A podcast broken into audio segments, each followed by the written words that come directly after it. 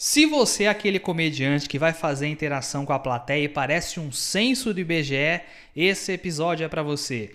Hoje vamos falar do que fazer e principalmente do que não fazer quando for interagir com o público, o famoso crowd work. Roda a vinheta! Well, Miss Muffet sat on a tuffet, eating a curds and whey. Long came a Spidey, sat down beside, he said, Hey, what's in the bowl, bitch? Ow!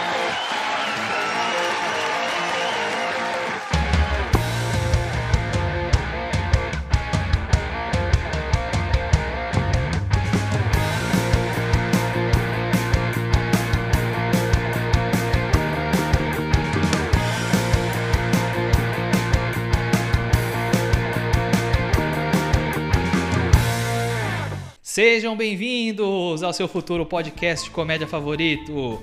Eu sou o Luan Ferre, este é o What's Bitch e hoje nós voltamos com mais um episódio da série É o Que?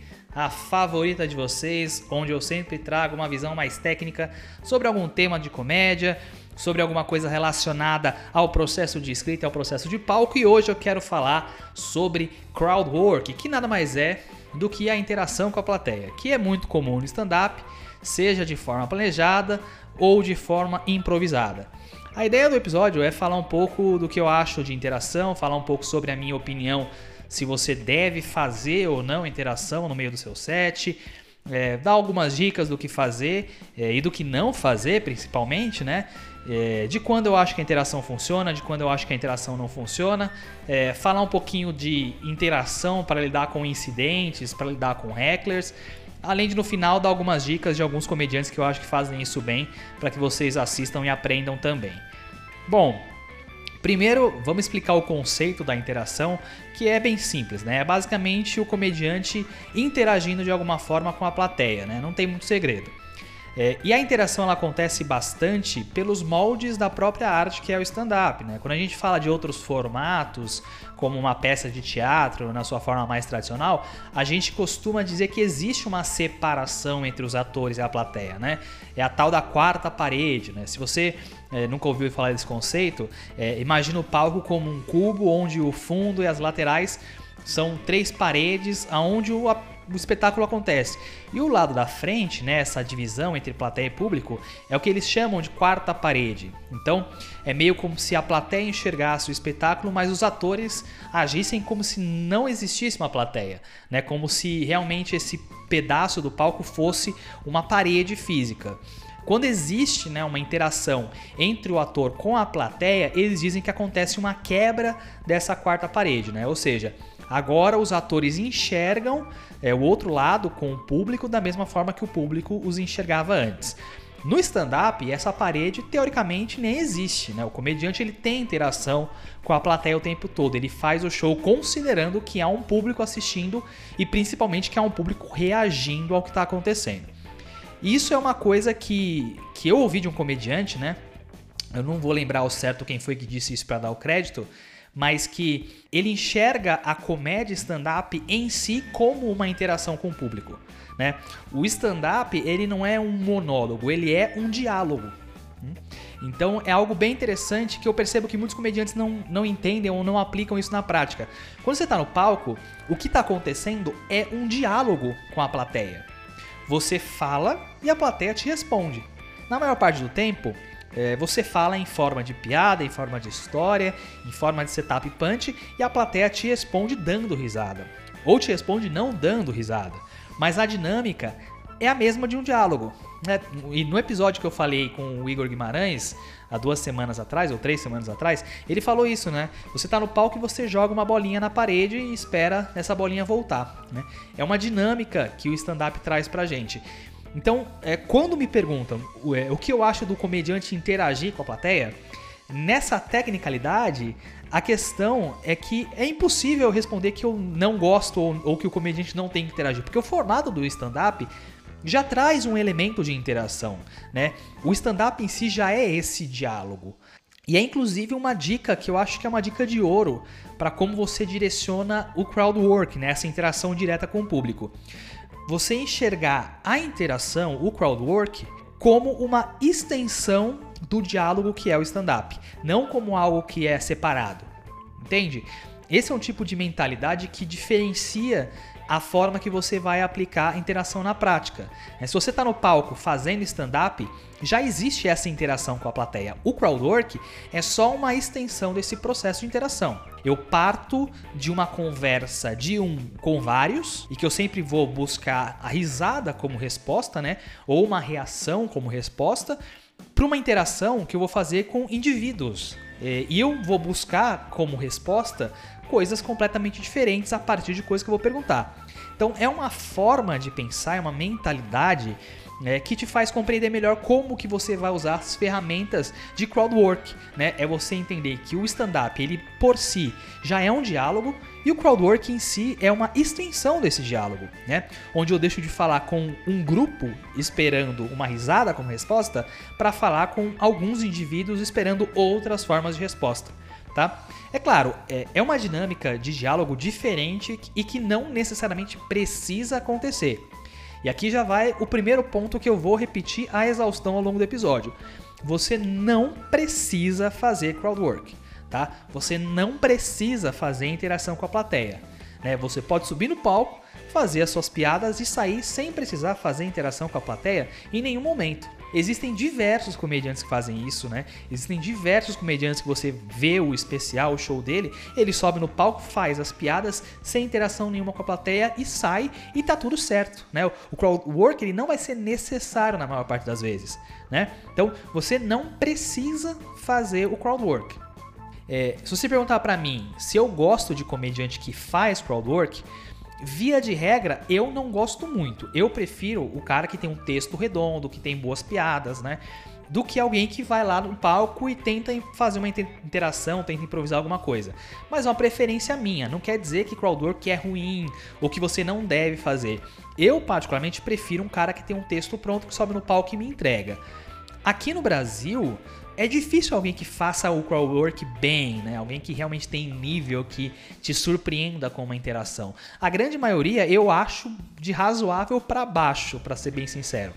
Tem cara que faz e que coloca muita piada óbvia, é, que responde com primeira ideia, né? Então, cara, tem gente que faz isso escrevendo o texto e testando várias vezes. Imagina quando o cara vai improvisar. Então, é difícil, né, cara? É difícil de aguentar. E, e, no geral, fazer crowdwork é difícil, né? Eu vou dar algumas dicas nesse episódio, eu vou dar algumas, algumas é, informações que vão te ajudar, mas é, não é um caminho muito simples e eu não vou destrinchar a ponto de você conseguir fazer amanhã, entendeu? Essa é uma parada que demanda muita prática e muita repetição e eu vou frisar isso ao longo do episódio também. E para você ter segurança e para você ter frequência e consistência para fazer leva bastante tempo e leva bastante prática. Então, de novo, você não precisa fazer crowdwork, você não vai ser um comediante pior porque você não é bom em crowdwork.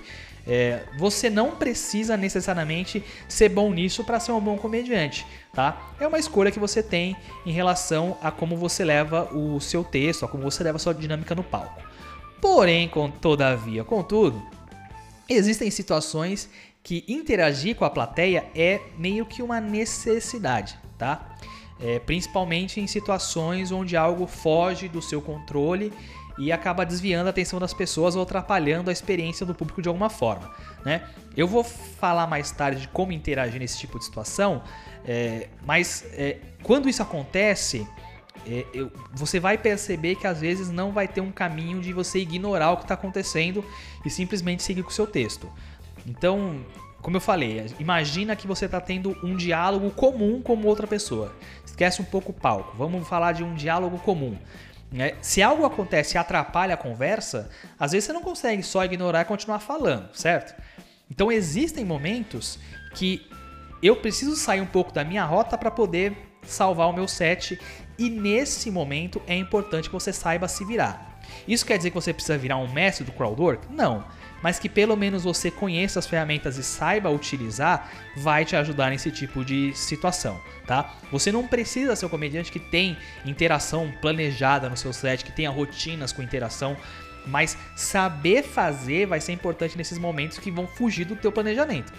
E é melhor você saber e não precisar do que você precisar e não saber. é, daqui a pouco eu vou explicar um pouco o que fazer em cada uma dessas situações, mas por hora é, é bom ressaltar esse ponto, tá? Você não precisa incluir interação no seu set. É perfeitamente possível você subir no palco, fazer o teu show, fazer o teu set sem fazer interação com a plateia. Mas saber fazer e desenvolver as habilidades que eu vou falar ao longo do episódio, isso vai ser importante para esse tipo de situação que foge do seu controle. Entendido? Vamos falar um pouco de algumas dicas é, que você deve fazer quando for interagir com o público, né? Eu falei agora há pouco e repito, né? Enxergar o stand-up como um diálogo e o crowdwork como uma extensão desse diálogo é uma forma interessante de você captar essas dicas aqui, tá? Elas vão ser bem baseadas nesse princípio e, e, o princípio de você ter uma boa interação são similares aos princípios de você ter uma boa conversa com outra pessoa. Então, é, saber conversar bem com as pessoas, saber é, desenvolver diálogos com outras pessoas é um bom caminho para que você saiba interagir bem no palco, tá? É, e como você aprende né, a conversar bem com outras pessoas, a ter bons diálogos? Como que você evolui nesse sentido? É, acho que o primeiro ponto e que vai fazer a diferença de quando você estiver no palco é você saber escutar as pessoas. Né? Isso é muito importante. Parece dica de coach de relacionamento, né? Que você precisa ouvir mais as pessoas, mas a interação funciona muito bem quando você escuta a plateia, né? Quando você tem a calma para saber é, e entender a resposta que foi dada. Né? Eu acho que esse é um princípio meio que fundamental para que a interação funcione. Você precisa entender é, o que a pessoa está te respondendo e não só você ouvir a resposta e já tentar fazer uma piada ou fazer outra pergunta. Além da resposta, você precisa fazer uma leitura do ambiente, né? entender como a pessoa reagiu à sua pergunta, é, perceber como, como a resposta foi dada, como a expressão corporal da pessoa se apresentou no momento que ela ouviu a tua pergunta e no momento que ela te deu resposta, né? Se a pessoa está aberta, se ela se fechou, se ela se sentiu ameaçada, tudo isso é importante. Então, escutar a plateia, entender a resposta, né, e fazer uma leitura adequada da situação, eu acho que é um dos princípios fundamentais para você interagir bem, né? Então, na mesma, da mesma forma que você faria é, numa conversa, né? Se você puxa papo com alguém, se você vai conversar com alguém e você não escutar essa pessoa ou não fazer essa leitura correta, né? Então, se a pessoa não demonstra que quer conversar, não quer te dar atenção, é, numa conversa normal você não vai ficar insistindo e fazendo um monte de perguntas, muito menos um monte de piadinhas. É, acho que a mesma coisa acontece na interação. Então é, você tem que escutar a resposta que a pessoa está te dando para entender o que ela te disse, né, entender o caminho que você vai, é, entender o quanto ela se abriu para sua pergunta e qual caminho que você pode ou não pode tomar a partir dali da sua interação. Esse é um ponto que eu considero fundamental. É, uma coisa que eu, eu vejo acontecer muito é o comediante não ter essa leitura e deixar a pessoa desconfortável ou a interação pouco natural, né? E, e, a maior parte das vezes, nem a pessoa nem a plateia vai reagir muito bem a isso. Quando você vê alguém forçando é, algum tipo de piada, algum tipo de brincadeira com uma pessoa que não, não se demonstrou aberta, é, quando você vê isso acontecendo, mesmo num clube de comédia, você fica meio propenso a se sentir mal pela pessoa que está sendo o alvo da brincadeira, né? Então, é, é importante que você observe esse tipo de situação e, inclusive, observe outros comediantes fazendo. Porque se você é, vê um comediante experiente, né, que sabe fazer interação, que é bom nesse sentido, né, quando a, a, reação do alvo da pessoa, da brincadeira que o cara tá fazendo, principalmente esses comediantes que fazem um crowdwork mais incisivo, quando a reação da pessoa não é muito positiva, ele dá um jeito de sair da situação, ele não fica insistindo, né? É, isso acontece porque ele sabe que ele pode perder o resto da plateia com isso. Né? A plateia ela não compra muito bem quando isso acontece. Então, eu ouvir a resposta, entender o que a pessoa me disse, entender a forma que ela me disse e fazer uma leitura correta do ambiente e da pessoa é, uma, é, um, é um passo muito importante para você fazer o bem, tá? E não é um feeling muito fácil de desenvolver, né? Você precisa. Você tá no momento que você acaba ficando um pouco nervoso de interagir com as pessoas, então é difícil você ter calma e tranquilidade para poder fazer essa leitura, mas é muito importante para você desenvolver bem o crowdwork. O segundo ponto que eu particularmente acho muito importante é, para um bom crowdwork, e eu acho que provavelmente é o mais trabalhoso de todos, é você ter conteúdo para interagir. Então o que eu quero dizer com isso?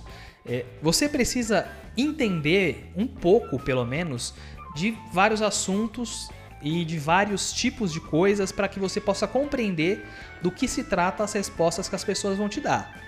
De novo, compara isso com uma conversa normal. Se você entra numa roda de amigos e eles estão falando de futebol e você não entende nada de futebol, a conversa para você não vai render muita coisa. E, e, se você não entende muito do assunto que você está puxando com a plateia, se você faz uma pergunta sem entender muito quais são as possibilidades de resposta, é, o nível do, do que você vai tirar daquilo não vai ser tão bom. Né? Uma das coisas que eu mais vejo é, comediante fazendo interação, principalmente quem está começando né, e que ainda não, não, sacou como as coisas devem funcionar, só repete o que eles já viram faz, é, outros, outros comediantes fazer e que viram que funciona, é, o cara ele vai fazer, por exemplo, o MC, ele chega para a pessoa e fala assim: Você trabalha com o quê? E aí, se você não faz ideia do que seja 90% das profissões do mundo, via de regra você não vai sair com nada interessante da resposta que a pessoa vai te dar. A não ser que ela te dê uma profissão que seja muito óbvia, você não vai conseguir sair com nada. Se perguntam para mim, por exemplo, eu falo, eu sou consultor. Dificilmente o cara que não tenha é, experiência no palco e que não conheça minimamente de, da, de coisas do mundo vai conseguir sair dessa, de eu sou consultor. Eu, eu na maior parte das vezes, é, eu falo outras profissões mais fáceis para ajudar o comediante quando eu percebo que o cara não vai conseguir sair do outro lado. Mas eu faço isso porque eu sei que, que, eu, que é difícil pro cara. Mas a plateia, via de regra, não vai pensar isso. O cara vai falar a profissão dele. E aí o, o cara fala, eu sou geógrafo. E aí? Você vai falar o quê? Você vai sair do outro lado como? Então, é, para qualquer tipo de pergunta que você vai fazer, pense um pouco o, o quanto você conhece das possibilidades de resposta para que você possa é, sair com uma interação do outro lado. É aquela coisa, pergunta pro cara onde você mora. Se você não conhece nada da sua cidade, o que, que você vai sair do outro lado de acordo com a resposta que o cara vai te dar? E quando você vai tentar uma interação um pouco mais específica de determinado assunto, determinado tema, e você não tem esse conhecimento, você não vai conseguir sair do outro lado. Então, assim, Quanto mais você é, ter conhecimentos gerais, quanto mais você é, se informar, né? Quanto mais conteúdo você tiver, mais fácil é você pensar numa, numa resposta, né?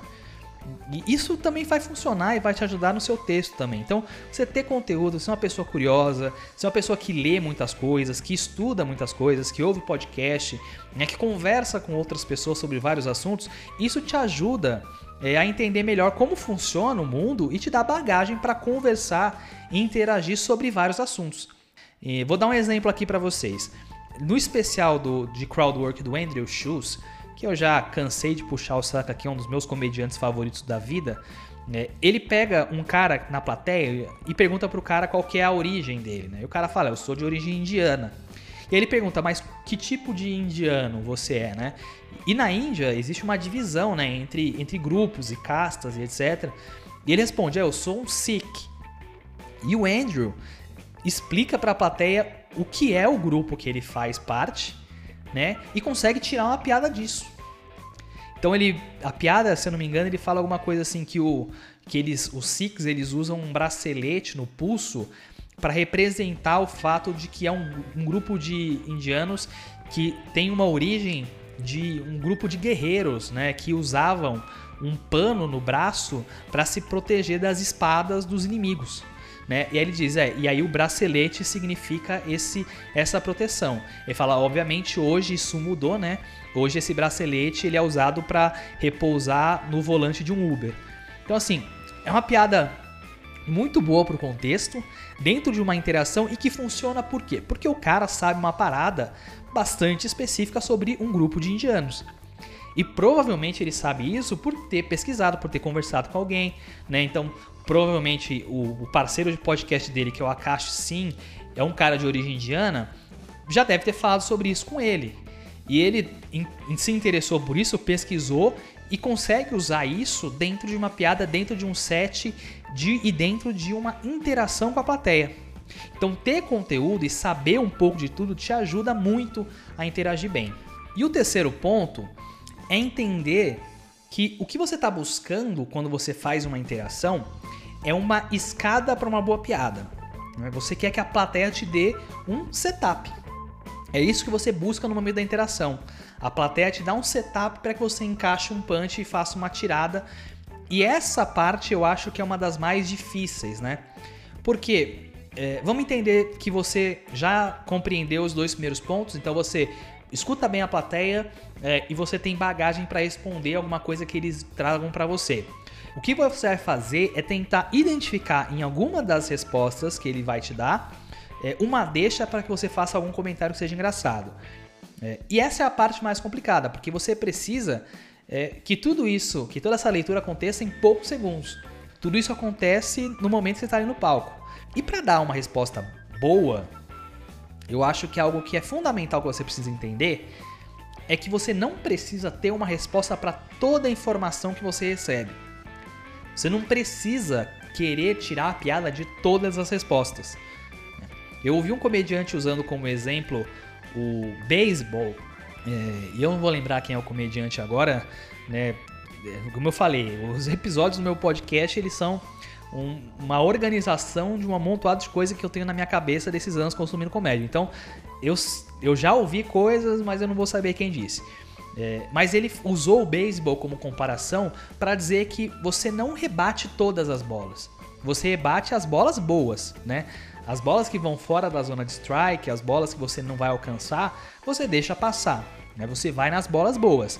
Na interação é a mesma coisa. Você tem que ir nas boas, você tem que ir quando você percebe que existe uma escada para uma piada, existe um potencial de setup ali na resposta que a pessoa está te dando. Eu acho que não tem coisa pior que comediante que vai fazer interação e ele quer fazer algum comentário engraçadinho de qualquer resposta que você vai dar. Então o cara pergunta qual que é o seu nome? Ele fala, ah, meu nome é Carlos. Aí ele diz, ah, Carlos, ou Carlão, Carlão não sei o quê. O cara tá buscando a piada onde não tem uma bola levantada, onde não tem uma escada. Eu não tenho que tirar de meu nome é Carlos. Então você não precisa responder com piada todas as informações que te passam. E de novo, você saber escutar e saber ler a pessoa na plateia, entender com quem você está interagindo, é importante para você pescar essa, esse setup, essa escada, tá? Se você estiver só pensando em ser engraçado o tempo inteiro, você não vai pegar qual é realmente a boa, qual é a, a, a escada boa, o setup bom para você usar. Então, se você ficar só pensando na resposta que você vai dar, ou só pensando na próxima, você não consegue é, dar uma resposta boa. Você não consegue reagir bem ao que está acontecendo. É, então, busque uma uma entrada que faça sentido. Não tente tirar leite de pedra, né? Via de regra não vai funcionar. É, e se você perceber que não vai sair com nada de uma interação com a pessoa, não veio nenhuma bola redonda para você, porque assim, às vezes, simplesmente as respostas não vão ser suficientes para você tirar alguma coisa. E isso vai acontecer com frequência. Né? Você tem que lembrar o seguinte: você está interagindo com uma pessoa que não é comediante, que não sabe fazer escada de comédia. É, não é obrigação dele saber fazer uma, uma escada para você. É diferente de você estar tá com uma outra pessoa no palco que também é comediante. Nessa situação que não veio nada, sai da conversa e vai para outra interação ou vai para o seu texto. É, e sai ou fingindo que nada aconteceu, como se não fosse sua intenção de tirar alguma coisa engraçada, ou faz uma piada sobre a interação ter dado certo, né? Geralmente a segunda opção até é o que o pessoal mais faz. Mas vale a sua leitura da situação. Vale mais você sair de uma interação sem nenhuma resposta, sem nenhuma rebatida, do que você tentar rebater todas as bolas que vierem. Entendeu? Isso depende muito, né? Não, não tem muita fórmula de bolo, não tem a qual que eu respondo, qual eu não respondo. Depende do seu momento, da sua leitura da plateia e do que você está esperando né, da, das pessoas para você acertar uma interação. Esses são os três pontos mais básicos que eu acredito que você precisa desenvolver para fazer bem a interação. Para mim são os três grandes segredos assim. Desenvolver esses pontos também vai te ajudar na entrega do seu texto. Enquanto você está dando um texto, lembra que também é um diálogo com a plateia. Então, coisas que melhorem a sua capacidade de dialogar também vão te ajudar no seu texto. Então, desenvolver essas coisas te ajudam também a reagir melhor à resposta que a plateia dá ao seu texto, ok? Agora, vamos falar do que, na minha opinião, você não deve fazer, ou pelo menos deve evitar de fazer.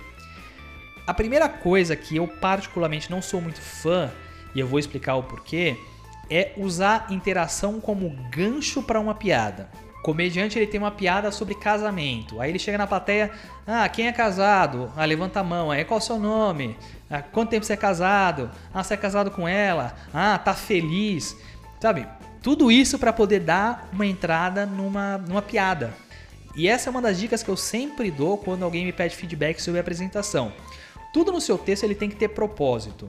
E você tem que chegar na piada da forma mais rápida possível. Então, a não ser que a piada que você vai contar realmente necessite ser introduzida por uma interação, o que, no meu ponto de vista, na minoria das vezes, a melhor opção é não usar a interação pra, como gancho para sua piada. Por que, que eu digo isso, né? Além do que eu falei, né, de às vezes não ser necessário, muitas das vezes você faz a interação esperando uma resposta específica para que a entrada da sua piada seja boa. E a não ser que a pergunta seja uma, um questionamento com uma resposta muito óbvia, você pode se complicar se não souber reagir a uma resposta diferente da que você precisa. E via de regra, a reação para uma resposta que você já espera não é tão natural. Então são poucas as situações que você vai ter uma tirada realmente boa desse tipo de interação que funciona só como gancho para sua piada. Talvez se você é, trouxesse a sua piada é, com uma outra abordagem de entrada, ela funcionaria melhor. E isso acontece porque eu vejo muitos comediantes fazendo isso e o pior de todos é, é aquele comediante que costumo chamar de pescador de resposta, que é o comediante que tem uma piada pronta para uma resposta só para a pergunta dele. E aí ele pergunta para um, aí o cara dá uma resposta que não é a que ele queria. E aí ele finge que nem perguntou, fala, pô, e você? E acontece a mesma coisa, o outro, e você? Até ele achar a, resposta que ele quer. Então o cara tem uma, uma piada sobre advogado. Aí ele pergunta, você faz o que da vida? O cara, ah, eu sou contador. Aí o cara fala, ah, legal. E você, faz o que da vida? Ah, eu sou professor. Ah, bacana, professor. E você faz o quê? Ah, eu sou advogado. Ele, ah, advogado? Blá, blá, blá, blá, blá. Ou seja, o cara claramente, ele não tirou aquela sacada da hora. Ficou claro que foi uma interação forçada, né? Que ele estava procurando alguma, alguma resposta que coubesse na piada que ele tem. E via de regra vai ser ruim. Então, a não ser que realmente você chegue à conclusão que a melhor forma de dar entrada na sua piada é por uma interação. E para ter essa convicção é importante que você teste a piada com interação e sem interação. A não ser nesse caso, você não deve optar por usar a interação de gancho. Tem muita gente que faz uma vez a piada usando a interação e aí dá certo e o cara nunca mais mexe, nunca mais testa de outra forma. Mas na prática, se você não testar se funciona de outro jeito, você nunca vai saber. Então, é, se você já fez e realmente só funciona com o gancho da interação, ou funciona muito melhor com o gancho da interação, aí sim faz sentido manter. Via de regra, eu, Luan, não considero muito bom. Uma das poucas exceções para isso, de usar a interação como gancho para uma piada, é quando você vai fazer o MC. E aí você opta por interagir com a plateia. Nesse caso especificamente, eu acho válido tá? Porque aí é uma ponte boa entre a apresentação da noite e a rotina. Daqui a pouco eu vou falar sobre MC e vou explicar isso para vocês, tá? Então essa eu considero uma exceção. Assim como é, é uma exceção o comediante que usa interação no começo do show.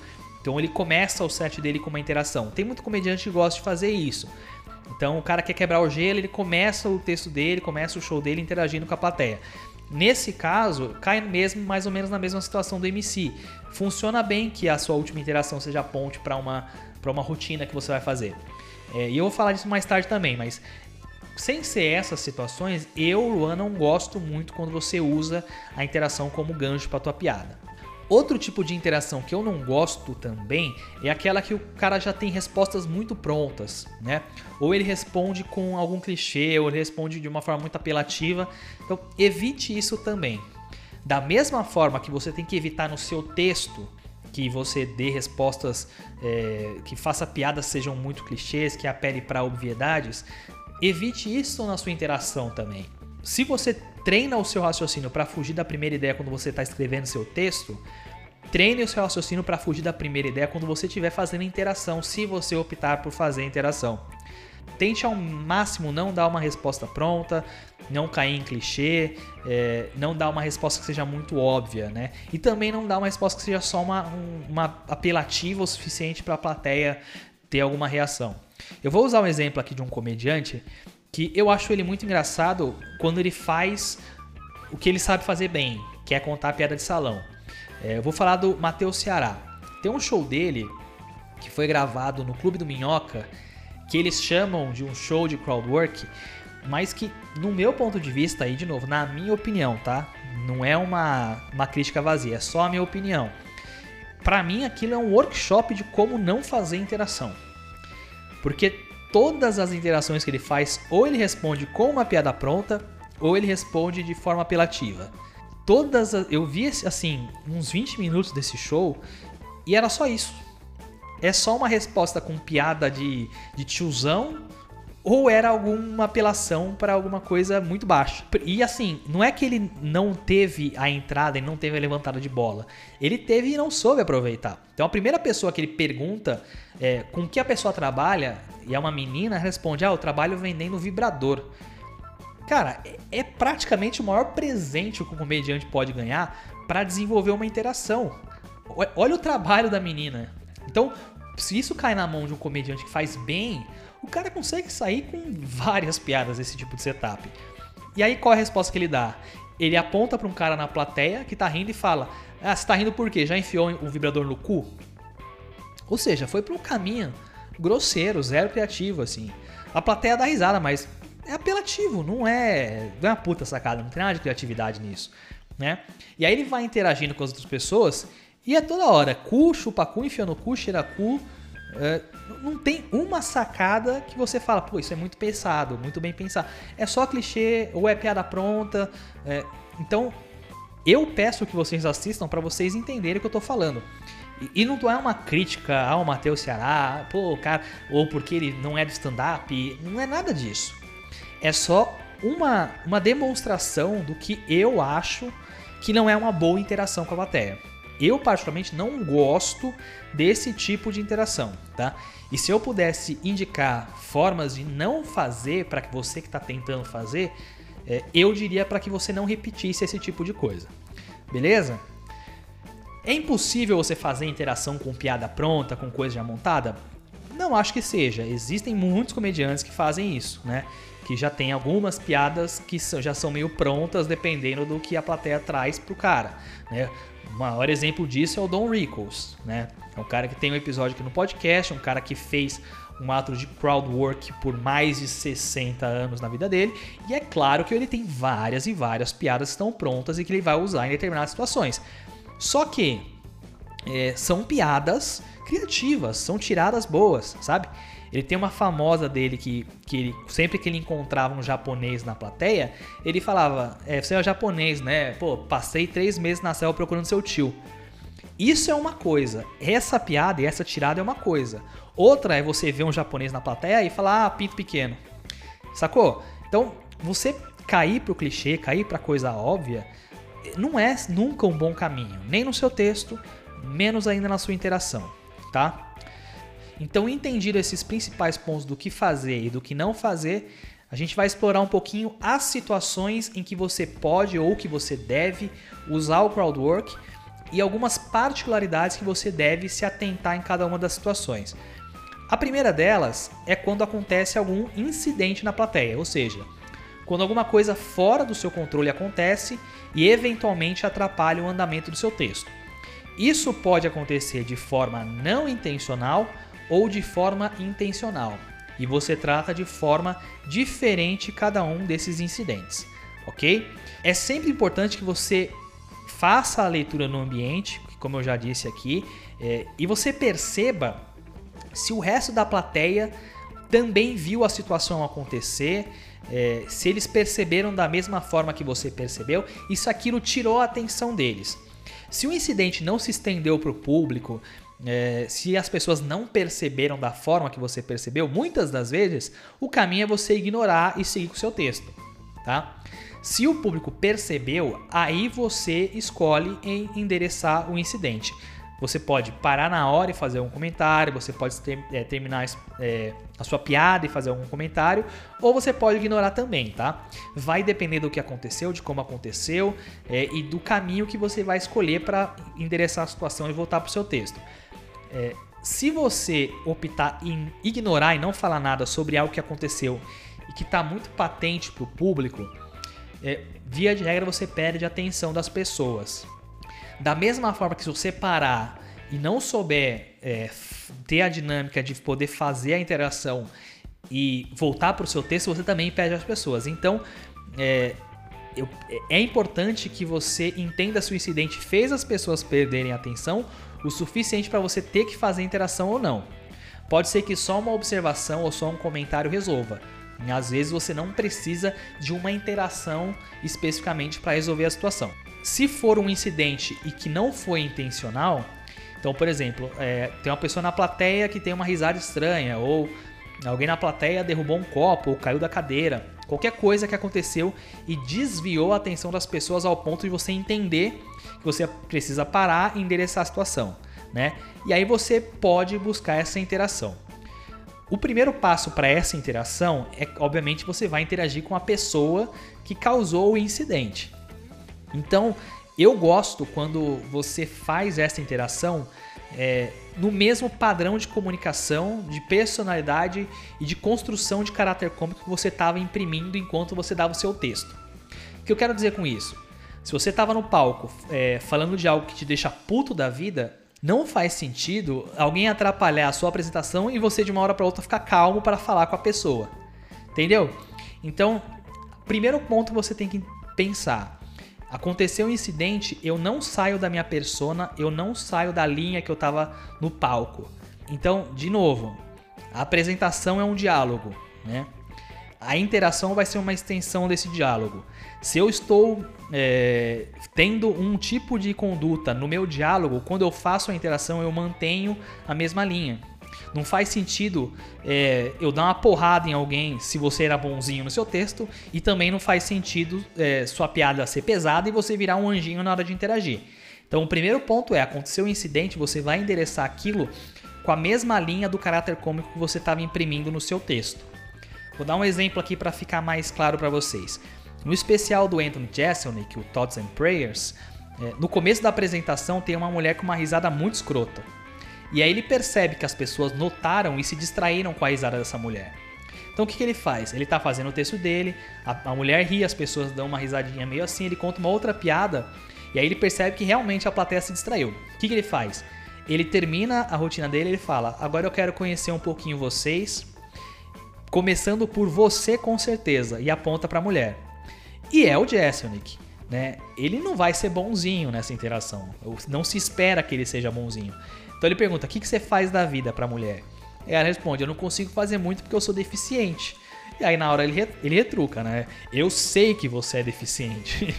Ou seja, o cara dá uma puta tirada, manteve a persona do palco, contornou bem a situação, né? Porque conseguiu tirar uma piada do, do que estava acontecendo, é, fez a interação e voltou pro texto. Então esse é o caminho. É, continuar assim é um ponto fundamental para que você consiga entrar na interação do incidente e sair da interação do incidente bem. Entendido? Então, se você está contando uma piada sendo um cara legal, você segue sendo esse cara legal com a plateia. Se você estava sendo vilão, você segue sendo vilão. Né? Quanto menos desvio você tiver da construção que você estava fazendo no palco, melhor. Tá?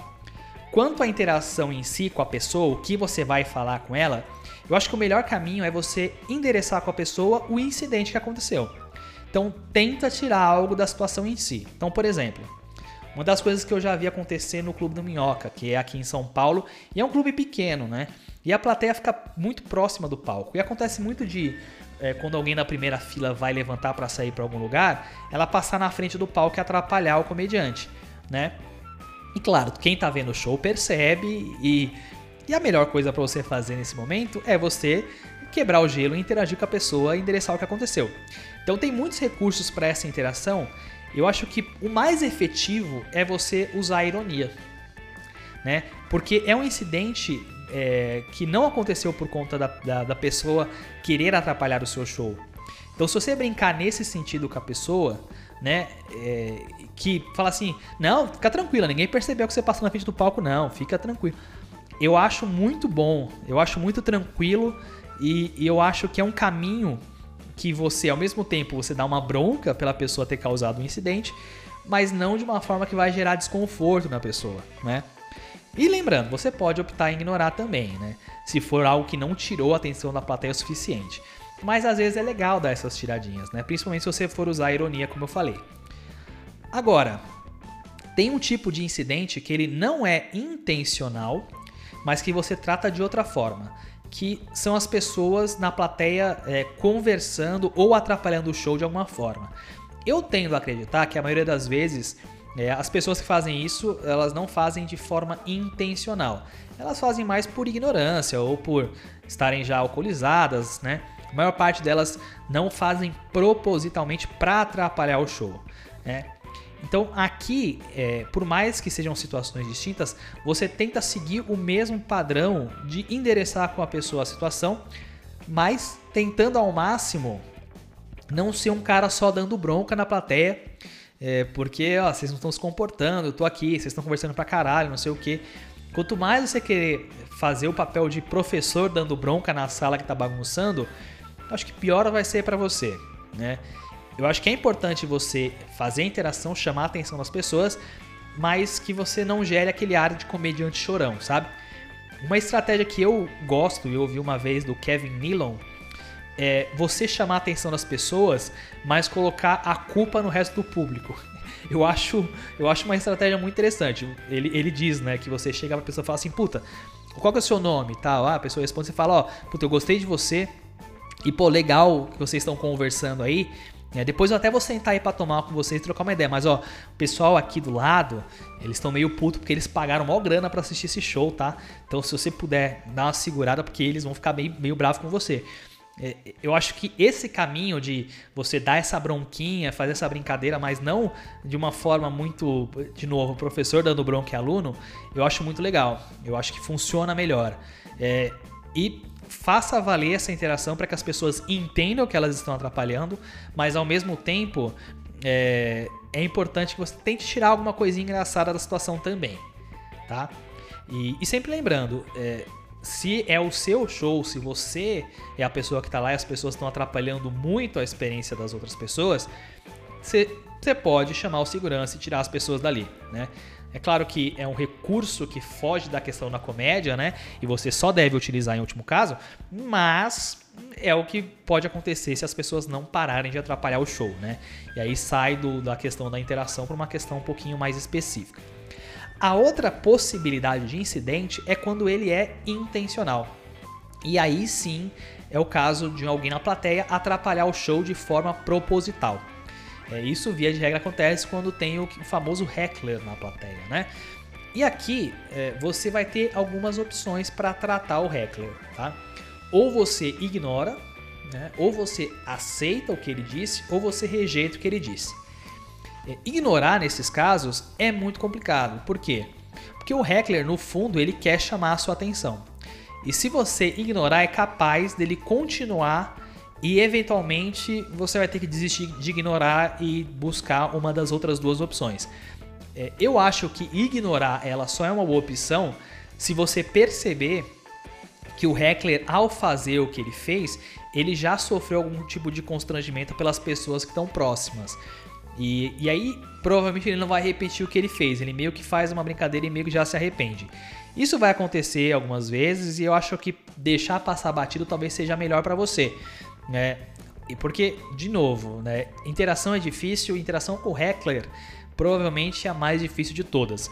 Então, se você percebeu que o cara se arrependeu, o cara, que o cara fez, mas não vai repetir, talvez seja um bom caminho você ignorar. Se você perceber que ignorar não é o caminho, aí você pode aceitar ou você pode rejeitar o que ele te disse. E aqui essas palavras, elas não estão ligadas ao confronto, não é você aceitar ou rejeitar o confronto mas é você aceitar a informação ou você rejeitar a informação. Você concordar com o heckler ou você discordar do heckler e buscar um confronto. E qual dos dois você vai escolher?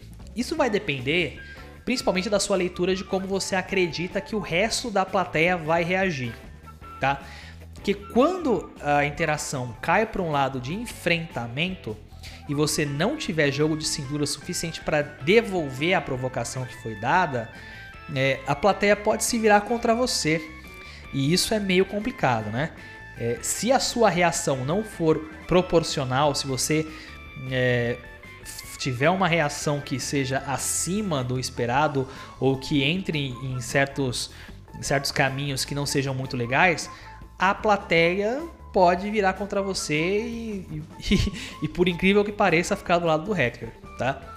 Tem uma história que é famosa do Michael Richards, né? Ele fazia o Kramer na série do, do Seinfeld e ele estava numa apresentação no Laugh Factory e ele deu uma resposta absolutamente desproporcional para um heckler e acabou a carreira do cara. Procurem lá no, no YouTube que esse vídeo deve estar disponível em algum lugar. Tem inclusive um texto do Chapéu sobre essa piada, sobre esse ocorrido, que também é muito bom. Mas assim, uma reação desproporcional do cara contra um heckler que não só fez ele perder a plateia naquele dia, mas fez ele perder a carreira dele praticamente.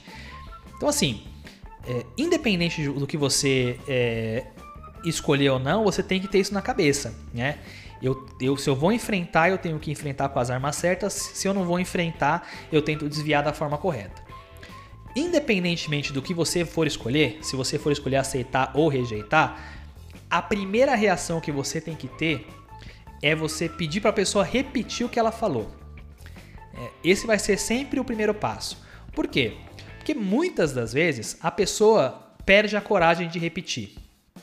Ela não te enfrenta quando você tira ela do meio das vozes anônimas da plateia. Quando você coloca o holofote nela e fala o que, que você falou, é, ele muitas das vezes a pessoa perde a coragem. E aí você já ganhou.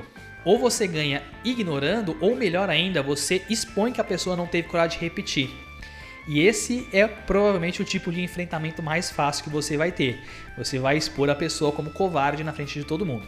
Então a primeira ação que você tem quando acontece de um heckler é, fazer alguma coisa que atrapalhe o seu show, que as pessoas percebem que você não opta por ignorar, é pedir para ele repetir. Se ele repetir o que ele disse, aí você escolhe: eu aceito e busco alguma coisa para concordar com ele e brincar com a situação, ou eu rejeito e enfrento o heckler. Se você escolhe aceitar, que é você concordar com ele, então, por exemplo, tem uma sacada de um outro comediante que minha memória não me faz vai fazer lembrar de novo quem é. Mas ele dizia que sempre que alguém, que alguém falasse alguma coisa da plateia, é, algum heckler dissesse que ele era ruim, que ele tinha que sair do palco, ele olhava para a pessoa e dizia assim: Caramba, você parece muito com as vozes da minha cabeça toda vez que eu vou dormir. Então é, é aceitação, você concorda com o cara e brinca da mesma forma que ele brincou com você. Esta é uma estratégia que geralmente faz com que a situação meio que acabe ali. Você consegue seguir com o seu show. Então é geralmente a saída mais fácil para a situação. Também é uma boa saída quando você está dando água. Então, se você está indo mal e você percebe que está indo mal, a plateia percebe que está indo mal e alguém tem coragem de dizer que você está indo mal, aceitação via de regra, vai ser uma boa alternativa para você. Então, o cara da plateia zoou com você, você aceita a brincadeira e entra na brincadeira dele. Muitas das vezes vai funcionar melhor do que tentar devolver. A saída que vai te trazer mais resultados, que vai ser mais divertida, obviamente, é você buscar um enfrentamento, é você rejeitar o que a, o que a pessoa na plateia te disse. Isso porque o seu papel de comediante no palco se espera que você faça isso, sabe? é parte do que a plateia espera que você, que você faça. Pode ter certeza, todos os grandes comediantes vão buscar esse enfrentamento quando tem algum heckler, tá? Porque é a saída mais divertida, é a melhor saída que você vai conseguir sair com coisas mais interessantes e que mais vão ser legais para você. É óbvio, é, isso acontece é, dos, de, de muitos é, comediantes bons usarem enfrentamento porque o cara é um comediante profissional e tem um tonto na plateia achando que é mais engraçado que o cara. Quando o comediante sabe o que ele está fazendo, ele vai bater no heckler, não tenha dúvida disso. Então essa alternativa, ela, ela deve ser usada principalmente quando você vai sempre buscar é, a melhor saída para a situação, tá? Em termos cômicos, obviamente. E aí existem dentro dessa alternativa de enfrentamento é, três formas de você enfrentar o heckler, tá? A primeira é, independente do que a pessoa te disse, você lembra para ela que aquilo é um show de stand-up e ela não tem que participar. Então a pessoa fez algum comentário, é, falou alguma coisa para você, você pediu para ela repetir, ela repetiu e você diz de alguma forma que ela não tem que falar no meio do seu show, né? E porque aquilo é um show de stand-up, você não tem que participar e pronto, acabou. Essa é uma forma muito simples de lidar e de ganhar a situação. Porque basicamente você está usando um argumento que ele é irrefutável. Por mais que não seja diretamente é, ligado ao que a pessoa te disse, não seja oposto ao argumento dela, né, e não vai justificar que ela está errada no que ela argumentou em si, todo mundo que está ali entende ou deveria entender que não faz parte do show a pessoa falar algo quando não foi perguntada. Então, esse é um ótimo caminho e via de regra funciona. Principalmente se a pessoa fez algum comentário tentando participar da piada, querendo complementar a piada ou querendo fazer alguma, algum tipo de tiração. Isso acontece muito é, porque tem gente que se acha engraçadona, quer, ficar, quer aparecer lá na plateia. E esse tipo de interação faz você ganhar vários pontos com a plateia, porque geralmente a plateia se incomoda com, com gente que atrapalha o show dessa forma. Então, essa é a primeira alternativa. A pessoa é, falou alguma coisa para você, você lembra ela que você não tem que falar nada. Né? Você é a plateia, você fica quietinho na sua. Então, essa é a primeira alternativa. A segunda alternativa é você rebater o argumento da pessoa, que é a alternativa mais difícil e que vai exigir mais de você enquanto comediante. Mas quando ela é bem feita, é a que vai trazer sempre o resultado mais brilhante, tá? O que você está buscando com essa alternativa é mostrar para a pessoa que ela está errada e trazer a plateia para o seu lado. Então, muitas das vezes não vai ser a interação mais engraçada de todas, mas ela é muito efetiva para trazer o público para o seu lado, tá? E como você vai fazer isso? Como que você é, rebate o argumento da pessoa? Você pede para a pessoa repetir o que ela disse, ela vai repetir e você pergunta por que ela pensa aquilo. Né? Da mesma forma que muita gente vai travar na primeira pergunta, quando você pede para repetir, muita gente vai travar na segunda. Se a pessoa travar, você ataca e expõe que a pessoa não sabe por que falou aquilo, né? ou não tem ideia do que está falando. Então você já acaba com o argumento dela ali. Né? Já ganhou a parada e já traz a plateia para seu lado. Se ela responder, você entra num debate com ela e tenta buscar uma alternativa de resposta que seja engraçada ou que convença a pessoa que ela está errada, né?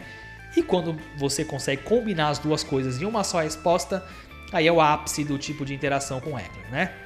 Se você perceber que você não vai conseguir argumentar com a pessoa, volta para a primeira alternativa e lembra a pessoa que ela não tem que participar do show.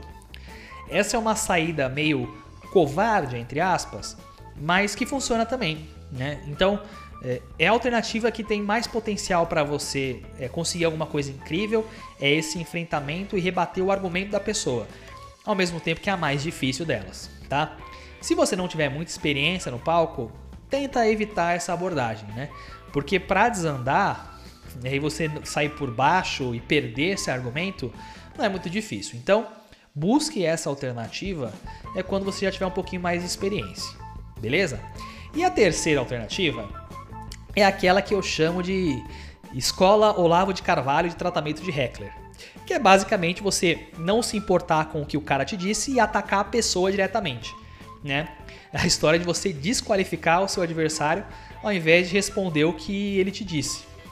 Isso no meio acadêmico é conhecido como o argumentum ad hominem, né? Você não responde ao argumento, você ataca a pessoa e tenta descredibilizar quem falou o argumento. E isso é, costuma funcionar em debates na vida real, né, quando quem vê a argumentação é um completo idiota e não consegue entender que no fundo você usou uma falácia lógica ao invés de rebater o argumento. Né? Então, por exemplo, é, uns dias atrás, é, a gente está gravando esse podcast aqui em maio de 2021. É, teve uma. A Anitta né, foi no Twitter e fez uma crítica ao, ao ministro do Meio Ambiente é, fez uma crítica em relação à gestão dele e tal. E ele respondeu: fica na sua aí o Teletubby. Ele não respondeu o argumento dela. ele só fez uma referência, atacou ela diretamente, né? Não, não teve argumento, não teve nada. E teve gente que olha isso e pensa, puta, acabou com ela. Na verdade, ele só usou uma falácia lógica né, e não rebateu argumento nenhum dela. Na vida real, é assim que acontece e vai ter um monte de bobo que vai acreditar que isso funciona. Mas no palco, isso funciona mesmo se a plateia não for um monte de idiota.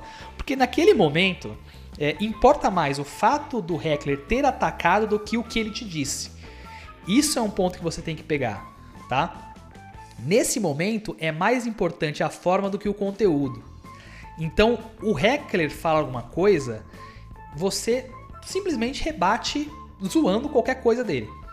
Seja uma coisa da aparência, seja a situação, não importa. Você não precisa responder o argumento dele. Busca qualquer coisa para zoar ele.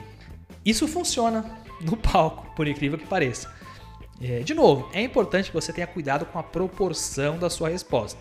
Né? Se o heckler te jogou uma bolinha de gude, você não responde com um tiro de 12. Porque a plateia pode entender que você, pô, você foi longe demais com a resposta. Mas você responder tirando um sarro da pessoa né, e descredibilizando a pessoa, funciona, tá?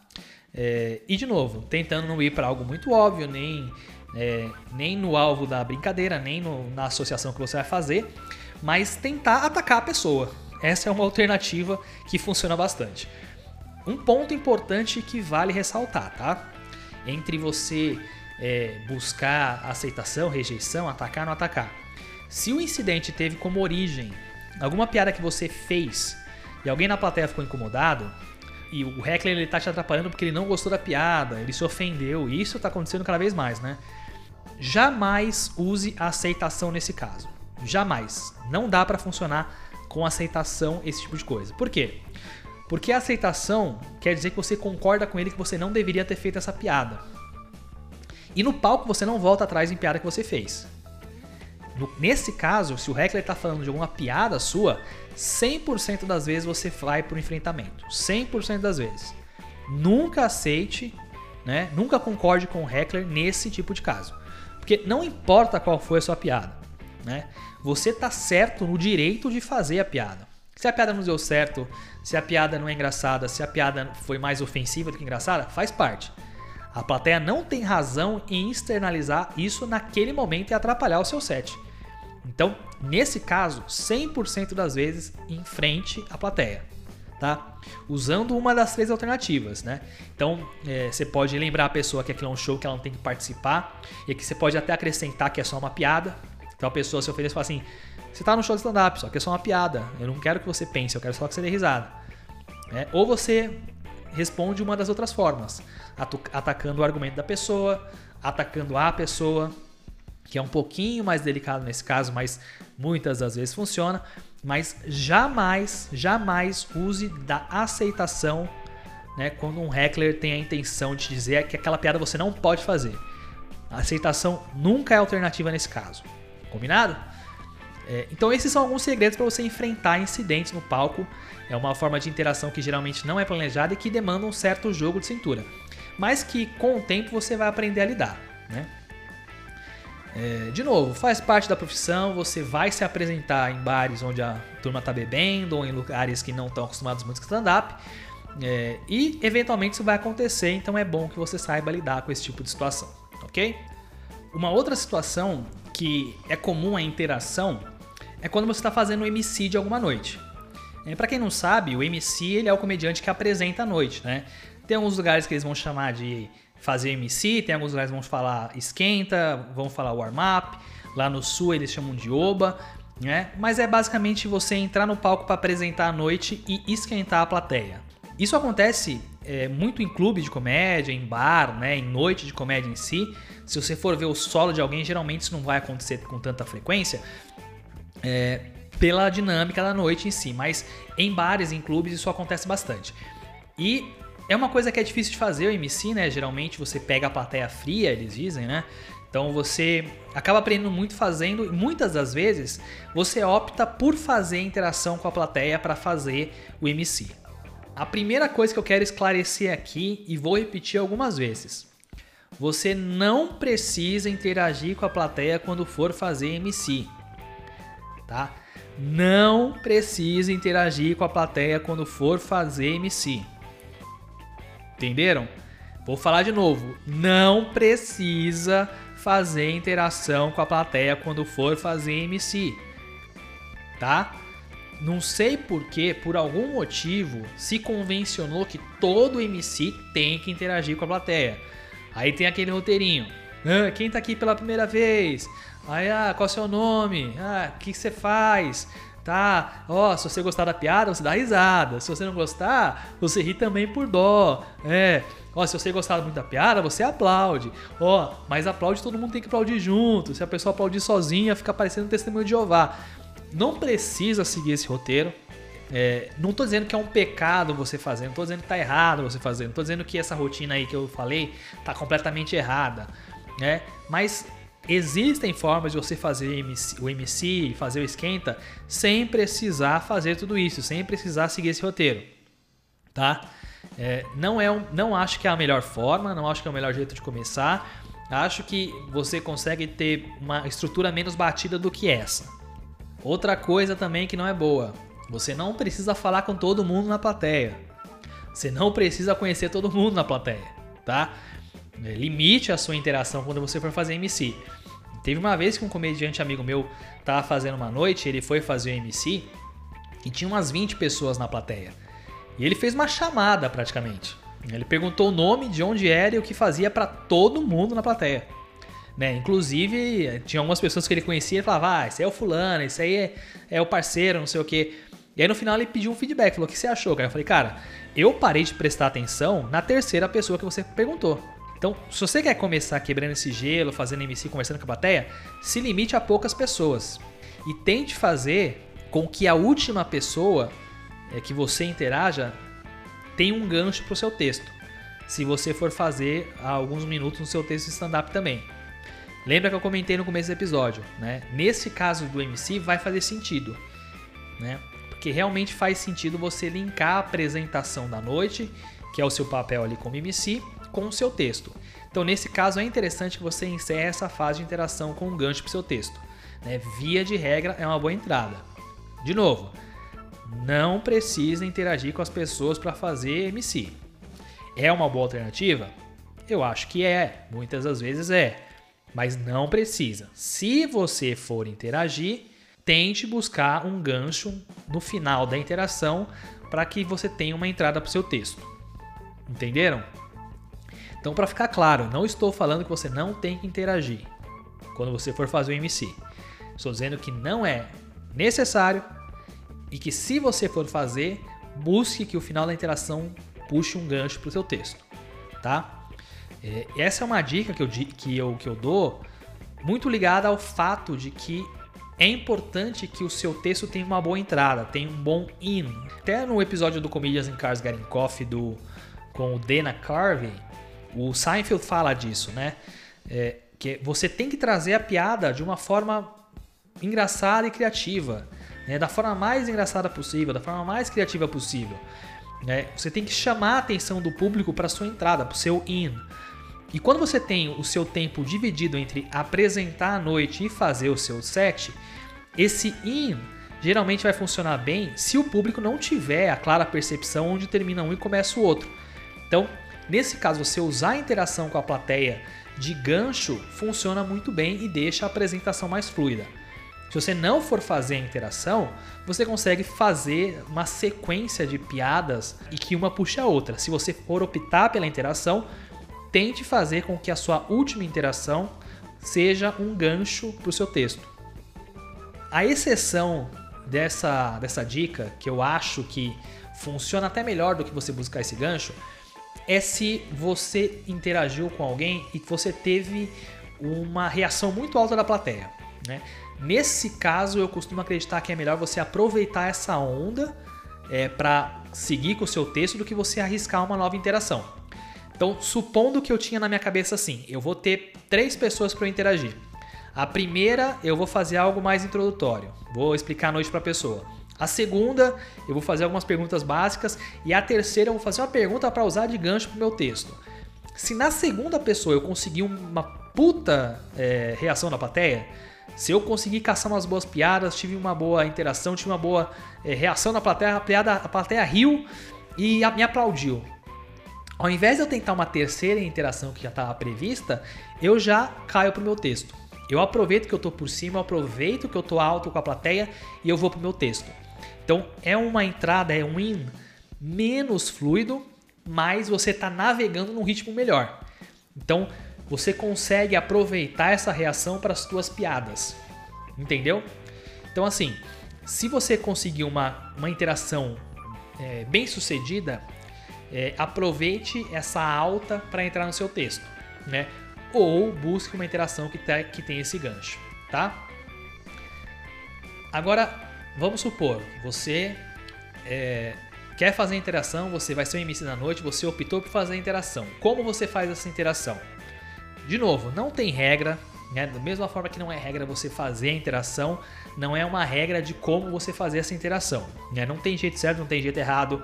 É, aquela sequência que eu comentei e brinquei agora há pouco não é completamente errado. Você pode fazer daquela forma, mas tem algumas estruturas que eu particularmente gosto um pouco mais. Eu vou explicar para vocês, né? É, essa fórmula que eu acho mais eficaz do que outras, tá? Então, primeiro, você tá ali para apresentar à noite. Então a primeira interação ela funciona muito bem quando você usa como preceito que você vai explicar para alguém como a noite funciona. Então o primeiro passo é você escolher alguém e explicar como a noite funciona. E essa é a primeira interação. Então como você faz isso?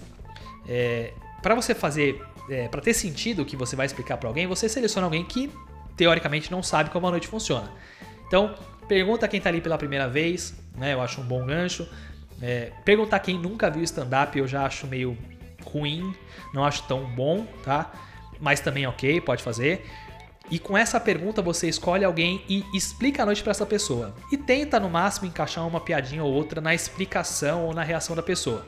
Nesse momento, tente não ser muito. É, não fazer muitas perguntas. Escolha uma pessoa que esteja nas primeiras fileiras para ficar mais fácil essa comunicação. E busque só essa explicação. Então explique para a pessoa como a noite funciona, agradeça a presença da pessoa, você sai para a próxima interação ou para o seu texto. Nesse momento, eu particularmente não sou fã de uma interação mais incisiva ou uma brincadeira mais ofensiva. Nesse momento, eu acho que quando você faz isso, você traz a vibe do show um pouco para baixo. É, mesmo que seja uma noite de humor negro, uma noite de comédia mais pesada, eu não acho bom que o primeiro contato tenha algum tipo de ataque, tá? É, eu prefiro que se for para ser pesado, você não use essa pessoa como alvo, tá bom? Tem exceção? Tem exceção. Mas, via de regra, essa, esse primeiro contato, essa primeira interação, tem que ser um pouco mais amistosa, tá? E de qualquer forma, essa primeira interação é muito mais para você explicar a noite do que você ter perguntas e respostas de uma interação em si, né? É, você vai mais explicar o, como a noite vai funcionar é, e brincar com alguma questão eventualmente que está acontecendo ali. É, é, bem parecido com o que você faria se não tivesse interação. Você explicaria para as pessoas como a noite está funcionando. Né? Aqui você vai ter um, uma vantagem de conseguir trazer um elemento a mais para explicar e criar um clima com a plateia. Né? É, eu gosto desse tipo de início, acho que ele traz um pouco o público para perto. É, e além de tudo, faz com que a dinâmica da noite fique clara para as pessoas. Então, de novo, não é obrigatório que você interaja com, pessoa, com as pessoas, mas se você for fazer, faça mais ou menos nesses moldes. É, dessa interação, você pode partir para o seu texto ou tentar mais uma interação. Né? E nesse caso, eu acho que entram mais possibilidades mais variáveis. Essa segunda interação, aí eu acho que você está mais livre para fazer o que você quiser é, e até testar um pouco mais as águas e brincadeiras mais diretas com a plateia. Né? Aqui é até interessante às vezes você fazer uma, uma interação um pouco mais é, incisiva, se for a sua praia, não vejo muito problema nessa segunda interação, tá? É, tem alguns outros atalhos que eu acho bons para dar início nessa interação, né? Eu acho que eles funcionam bem também. Por exemplo, é, pergunta é, quem é de fora da cidade. Né? Você cria uma boa quantidade de possibilidades para dar continuidade na interação. Por quê? Porque a pessoa que está de fora da cidade, eh, você tem dois grandes fatores ali para você brincar: onde a pessoa mora e o motivo dela estar tá na sua cidade. É, é claro, muitas das noites você tem que tomar cuidado com essa pergunta, porque pode ser que você não tenha ninguém de fora da cidade e você vai ficar com cara de tacho na sua pergunta que você fez. Né? É, a pergunta bate e volta e você não vai sair de, com nada daquilo. Então, é, se você tiver minimamente um pouco de convicção de que existem pessoas que frequentam aquela noite que não são da cidade, aí faz sentido você fazer, tá? E geralmente você tem um bom potencial é, para sair com alguma coisa dessa interação. Se você não tem 100% de convicção que você vai ter alguém para levantar a mão, é interessante que você tenha uma carta na manga para sair dessa situação, tá? Isso se aplica a qualquer pergunta que você vai fazer em qualquer tipo de interação. Se você não tem certeza que alguém vai levantar a mão para sua pergunta, tenha uma saída, tenha alguma carta na manga para você sair de uma situação em que ninguém levantou a mão. Então essa é uma alternativa se você tiver planejado é, entrar no texto direto dessa sua segunda interação. Eu acho que é melhor que você busque uma interação ou perguntas que direcionem as respostas e caminhem para a entrada do seu texto. Né? Se você não vai fazer isso, você vai ter uma terceira interação para buscar essa ponte, pode fazer o segundo no freestyle, pode buscar qualquer outro tipo de, de interação que vai funcionar se você fizer bem, tá? Se você optar por fazer isso e a terceira ser a sua ponte, tente se limitar a isso, tá? E também tente entender qual é a quantidade de tempo que você foi designado para fazer, para ver com quantas pessoas você vai conseguir interagir bem e quanto tempo você vai, ser, vai ter para o seu texto. Então, assim, te deram 10 minutos para você fazer o MMC. Eu acho que você deve ficar no máximo na primeira e segunda interação, no máximo, tá? Se te deram 15 minutos, aí eu acho que você consegue colocar uma terceira eventualmente. Né? Eu acho particularmente que passou de três pessoas, eu acho que já fica muita coisa. Então, como boa prática, eu recomendo entre duas e três pessoas para interação quando você for fazer MC, tá? Três pessoas, uma para apresentar, uma para fazer uma interação que você quiser e uma de gancho para o teu, teu texto. Duas pessoas, uma para apresentar, uma para você fazer uma interação que direcione no final um gancho para o teu texto, tá? De novo, não é uma regra, você pode fazer de outras formas, você pode usar outros recursos, né? Eu estou falando de uma fórmula simples, eficiente e que para você que está começando vai ser uma boa base de como fazer o MC. Beleza? Agora vamos falar da interação fora desses contextos que eu já abordei, né? Então, é, eu falei da interação em incidentes, eu falei da interação como MC e agora eu vou falar da interação durante o seu set, né? Como que você interage com as pessoas durante o seu texto. E vou repetir pela 46 vez. Não precisa fazer interação no seu texto. Não precisa fazer como MC, não precisa fazer no começo do texto, no meio do texto, no fim do texto. Se você quiser, você faz, tá? É, e se você quiser fazer, tem algumas dicas interessantes para você para interações durante o set. Existem duas principais possibilidades de você interagir com a plateia é, durante o seu show: ou de forma improvisada, ou dentro de alguma estrutura de rotina. A forma improvisada é basicamente você pegar alguém na plateia e conversar sobre qualquer tipo de assunto e tentar encontrar algo interessante dentro das respostas que a plateia vai te dar. É, obviamente, a forma mais difícil de fazer interação, principalmente para tirar algo que seja engraçado, né? Dentro de uma rotina já é mais fácil, né? Porque o que eu quero dizer com, com essa interação dentro de uma rotina?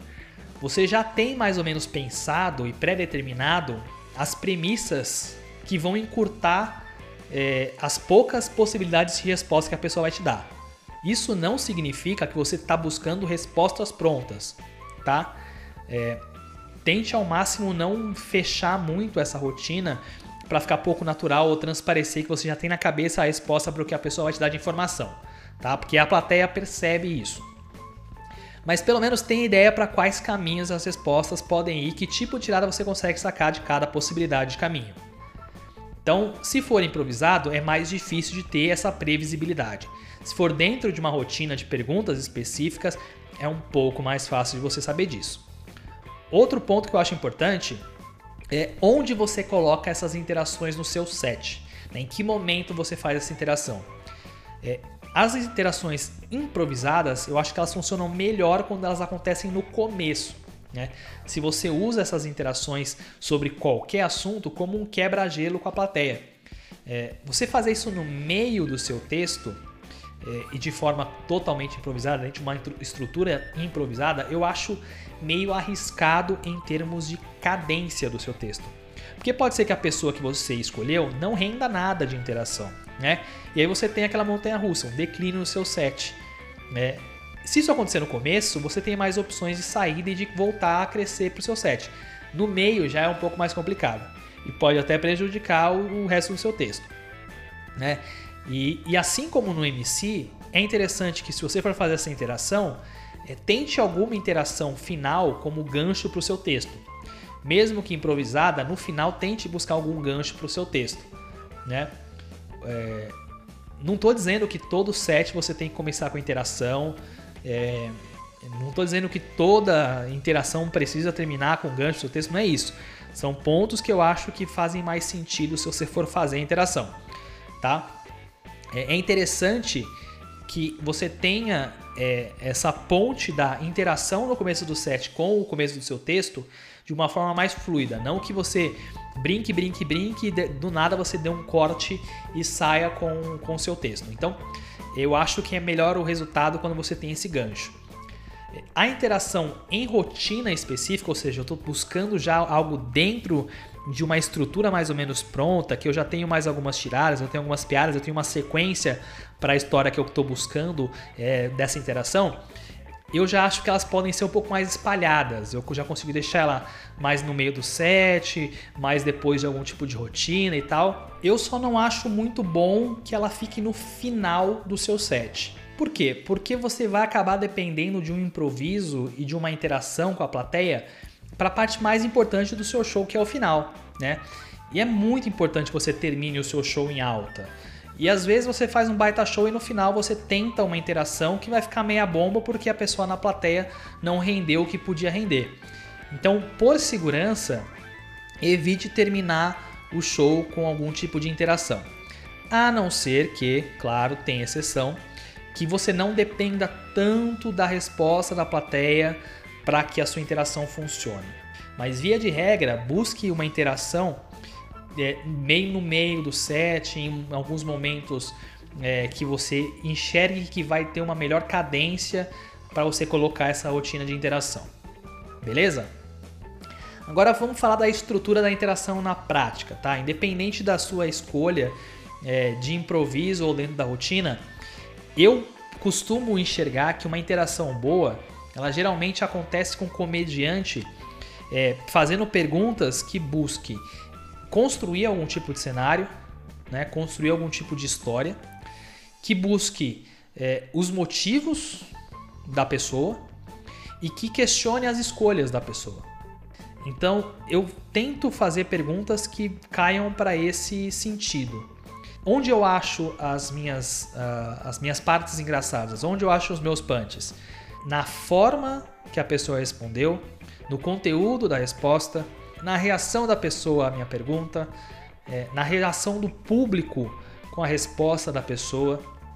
Tá? Então tudo que está ali no ambiente pode funcionar de bola levantada para eu tirar um punch. E as minhas perguntas têm que buscar isso algum tipo de entendimento do cenário, construção do que está acontecendo, é, buscar os motivos das respostas e buscar um questionar as escolhas que a pessoa teve em cada uma das minhas perguntas. Então, vamos fazer um exercício de leitura de uma interação para vocês entenderem melhor o que eu estou dizendo aqui. Tem um especial do Aziz Ansari chamado Buried Alive, que é o meu favorito dele, aliás, eu acho um baita especial. E ele tem uma parte de interação que ele fala sobre pedido de casamento. Então ele meio que fala assim: ah, o pedido de casamento é uma coisa muito importante, tal, tal, tal, tal, tal, tal. E aí ele pede para alguém na plateia, pergunta para a plateia: ah, quem aqui já é casado, tal, quanto tempo é casado? E aí escolhe alguém na plateia. Aí ele diz: pedido de casamento é algo maravilhoso, é a coisa mais importante da vida da pessoa, né? É, é, é, um momento fundamental na vida da mulher e tal. E ele fala pra pessoa: então vamos, me conta como que você fez esse momento maravilhoso e especial da pessoa. Ou seja, é, ele dá a entender que é algo muito especial, é, que é muito importante e cria uma sensação na, na pessoa que vai responder a interação de que ele precisa dar uma puta resposta, de que ele precisa mostrar que o pedido dele foi especial, ou ele vai ser exposto para a plateia. Então a interação já cai para isso. né, já cai para trazer esse tipo de, de, de, entendimento da plateia de qual, quais serão os ganchos para a interação. Então ele vai lá e começa a fazer a pergunta. Ele fala é, como que foi o pedido, onde foi o pedido, né, o que, que você fez, como você fez. Então perguntas para entender o cenário, tá? E para cada resposta ele vai buscar questionar os motivos que o cara teve para fazer aquelas escolhas, é e basicamente questionar as escolhas em si. Então ele vai lá, ele pergunta onde foi o pedido. Eu quero falar no restaurante 5 estrelas. E o cara fala de uma forma já tentando né, se isentar de qualquer tipo de crítica. E aí qual a reação do Aziz? Perceber que a forma com que ele deu a resposta é onde ele pode brincar. E aí ele reage à forma. Né? Aí ele faz uma outra pergunta, é, tentando de novo entender o cenário. E aí o cara fala que ele estava no almoço, né? E aí o Aziz pega dessa vez a informação, né, não mais a reação da pessoa, mas a informação, e brinca que ninguém vai pedir outra pessoa em casamento no almoço. É, então ele questiona a escolha do cara. É, depois ele, ele pede pro cara descrever como é que a noite caminhou e o cara fala, ah, o garçom tava vindo com a cesta de pão e de novo o Aziz para, pega a resposta e questiona a escolha de novo e diz, cara, que restaurante 5 estrelas é esse que serve cesta de pão? Né? Ou seja, para cada resposta, ele vai buscar alguma coisa para fazer alguma tirada, baseado nas perguntas que ele fez. Então ele faz perguntas tentando entender o cenário, tentando entender os motivos, é, tentando entender as escolhas e questionando cada uma dessas coisas, né? E buscando é, tiradas em cima da resposta da forma com que a resposta foi dada, da reação da plateia ou da reação da pessoa à própria pergunta. Então, é um jeito muito efetivo de você fazer a interação. Percebeu? Assista um especial que ele tem essa e mais alguma, é, mais uma outra interação e que também funciona muito bem nesse sentido de descoberta de cenário e questionamento das escolhas. É uma forma muito efetiva de você fazer interação, tá? Outra forma interessante de você fazer interação é, e que não chega a ser uma interação em si, porque eu não estou querendo tanto uma resposta das pessoas, né?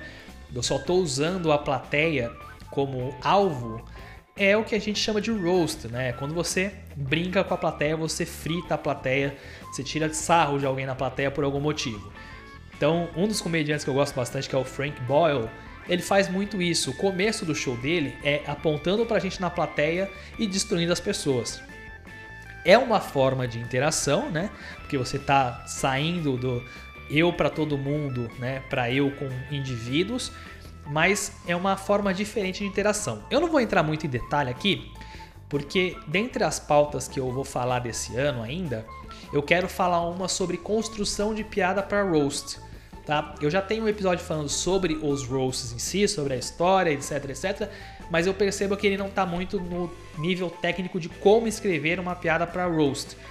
E como aqui no Brasil está acontecendo isso com bastante frequência e tem muitos comediantes que gostam desse, desse tipo de coisa, eu vou fazer um episódio só para isso, tá? Então não vou, não vou entrar muito no detalhe aqui, mas é um tipo de interação, tá?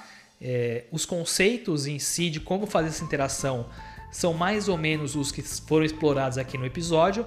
A diferença é a saída que você vai buscar. Então, o roast para uma interação que tenha roast, ele, ela muda conceitualmente na resposta que eu dou e na tirada que eu dou. Como eu rebato a bola. Isso eu vou explicar nesse episódio que eu vou falar só sobre isso, beleza? Então essas são as minhas dicas de como você é, pode interagir com a plateia, pode fazer o seu crowdwork. É, e principalmente se você for lidar com incidente, né, que te exijam sair da zona de conforto, é importante que você conheça essas ferramentas. E para finalizar essa explicação, eu quero complementar com outras dicas que eu acho que são muito importantes para você se dar bem quando for fazer uma interação com a plateia, tá? Primeira delas, é, sempre repita o que a pessoa da plateia falou, tá? Isso vai servir para duas coisas. A primeira é você garantir que as outras pessoas escutaram o que a pessoa disse porque ela não tem o um microfone para falar. Então, pode ser que parte da plateia não escutou a resposta da pessoa. E como a resposta da pessoa vai ser sua escada para a piada, as pessoas precisam entender o que aconteceu. Se você não repetir, pode ser que as pessoas percam o setup da sua piada e não entendam a sua resposta. Se a sua piada está em cima da reação da pessoa, também repita a reação que a pessoa teve. Então, se a sua piada está na forma que a pessoa deu a resposta, não repita só a resposta, repita a forma que a pessoa deu a resposta. O segundo motivo que é interessante você repetir é que você acaba ganhando alguns segundos para você pensar na resposta que você vai dar. São segundos preciosos, eh, que vão fazer a diferença entre um punch bom e um punch meia boca. Então, tem gente que gosta de colocar o microfone para a pessoa falar é, para facilitar que as outras pessoas ouçam. Eu, particularmente, prefiro que você repita. Por quê? Pode ser que a pessoa não tenha uma boa dicção, pode ser que a pessoa fale muito baixo, e acaba não tendo o mesmo peso de setup que você, daria, que você teria se você tivesse falado. Então eu gosto quando é, eu vejo o comediante repetindo o que a pessoa está dizendo para você conseguir entender melhor a interação que está acontecendo. Beleza? Outra dica: tenha muito cuidado com o crowdwork quando você for abrir para outro comediante. Principalmente se for um crowdwork que vai buscar algo mais incisivo, mais agressivo, tá? Lembra-se sempre que a plateia não é sua. Ela tá ali para ver o comediante que você tá abrindo. Não tá ali para ver você. Eu já vi casos de comediantes que são mais tranquilos, mais limpos, que o cara vai abrir e dá uma puta porrada na plateia, né? E é totalmente fora de contexto e uma falta de noção até. Então evite interação demais quando não for sua plateia, né? E principalmente evite qualquer tipo de confronto que possa jogar a plateia contra você, mesmo que aconteça algum incidente com a plateia, tá? Então vai acontecer de você abrir para alguém e a plateia ser meio indiferente com você, ou em casos mais extremos, a plateia te hostilizar, né? Eu já ouvi história de plateia vaiando o cara que vai abrir para tal comediante, né? É, se eu não me engano, foi o Yuri que contou no nosso episódio, nossa entrevista, que ele foi abrir pro Whindersson e a plateia gritando: "Ih, fora! Ih, fora!" Porque a plateia tá ali para ver o Whindersson, não tá ali para ver você. E principalmente o Whindersson, que tem um, uma base de fãs que não é necessariamente fã de comédia, eles não vão ter esse cuidado, eles, eles não vão ter noção que isso não é apropriado. E se você buscar o confronto com essas pessoas, né, vai ser difícil que você dê a volta por cima para o seu texto e você pode prejudicar o outro comediante. Então, é, na dúvida, se você está abrindo para alguém e você quer fazer uma interação proposital, pergunte se o comediante se importa que você faça essa interação. Porque se ele não gostar, ou se ele não teve experiências positivas com o público dele fazendo interação com outro comediante, ele vai te falar na hora e você não faz. Em casos de incidentes, evite um confronto muito incisivo, porque você vai perder a plateia, não só para você, mas para o outro comediante também. Tá? Então, cuidado tanto em interações intencionais quanto interações não intencionais, no caso de você abrir o show de alguém, ok? Uma outra dica e que uma turma aí vai ficar meio chateada comigo, mas eu vou explicar e vocês vão entender o que eu quero dizer com isso. É, tenha muito cuidado com as dicas de interação é, da turma que vem do improviso, que vem do teatro, que vem da mímica, que vem do clown, etc. Tá? Muitas coisas que funcionam nessas outras formas de arte, é, elas não necessariamente funcionam no stand-up. É, eu já falei isso e vou repetir de novo. Você não precisa fazer curso de improviso para saber fazer stand-up, muito menos para interagir com a plateia, tá? E nem tudo que você vai aprender fazendo improviso vai funcionar no stand-up. Alguns conceitos do improviso, eles são parecidos com o stand-up, né? É, a parte que eu expliquei lá de aceitar ou rejeitar é bem similar no improviso. Você aceita, você bloqueia, tem esse conceito também. Mas muitas das técnicas do improviso, elas se baseiam em alguns aspectos que não são replicáveis no stand-up. Então, por exemplo, Muitas das vezes você está inserido numa cena, né? Você tem mais pessoas ativas para você interagir. Né? Você, os jogos de improvisação geralmente são em mais de, do que uma pessoa. No stand-up, via de regra, você não tem isso. Então, cuidado com a adaptação de técnica de improviso, tá?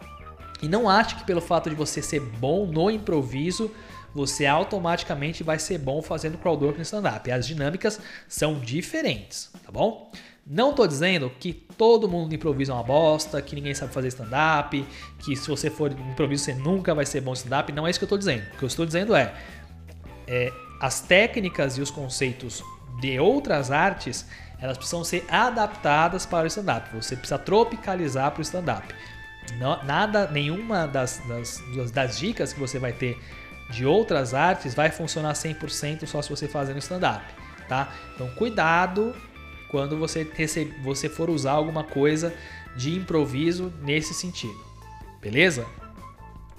Outra dica que eu achei legal quando eu ouvi, eu acho que faz bastante sentido, é que existe uma forma de você treinar a interação com as pessoas fora do palco, que é basicamente você puxar assunto com quem você não conhece. Então, você está tá numa festa, é, depois da pandemia, né? Pelo menos eu espero, e você encontra uma pessoa que você não conhece e você puxa assunto e conversa com essa pessoa, né? Não precisa fazer piada, não precisa tentar ser engraçado, mas esse exercício de sustentar uma conversa com uma pessoa que você nunca viu na vida é muito interessante e te ajuda na interação. Então, é, se você é tímido, se você tem vergonha, se você não consegue, né? Eu acho que também vai ser um pouco difícil você fazer essa interação no palco. Então é importante que você perca um pouco disso se você quer fazer a interação no palco, tá? E aqui de novo citando o Seinfeld, né? Ele fala no especial dele que ele tem essa dificuldade de conversar com as pessoas, né? Ele fala, por algum motivo eu consigo subir aqui no palco e falar com todos vocês, mas eu não consigo falar com nenhum de vocês. E coincidentemente o Seinfeld não é um cara muito ligado em crowdwork, né? Ele até faz uma interação ou outra, né? né? nos especiais dele tem uma coisinha ou outra, no documentário sobre ele tem uma coisinha ou outra, principalmente quando ele tá dando água lá e a plateia começa a brincar com ele, mas ele não é conhecido por isso, tá? E de novo, é melhor você saber e não precisar do que precisar e não saber. Então, é um exercício interessante, tá? Converse com outras pessoas que você não conheça. Faça essa interação fora do palco. E para fechar, não custa frisar esse ponto, né? Que serve para esse episódio e para qualquer episódio técnico. A única forma de você aprender a interagir é fazer na prática.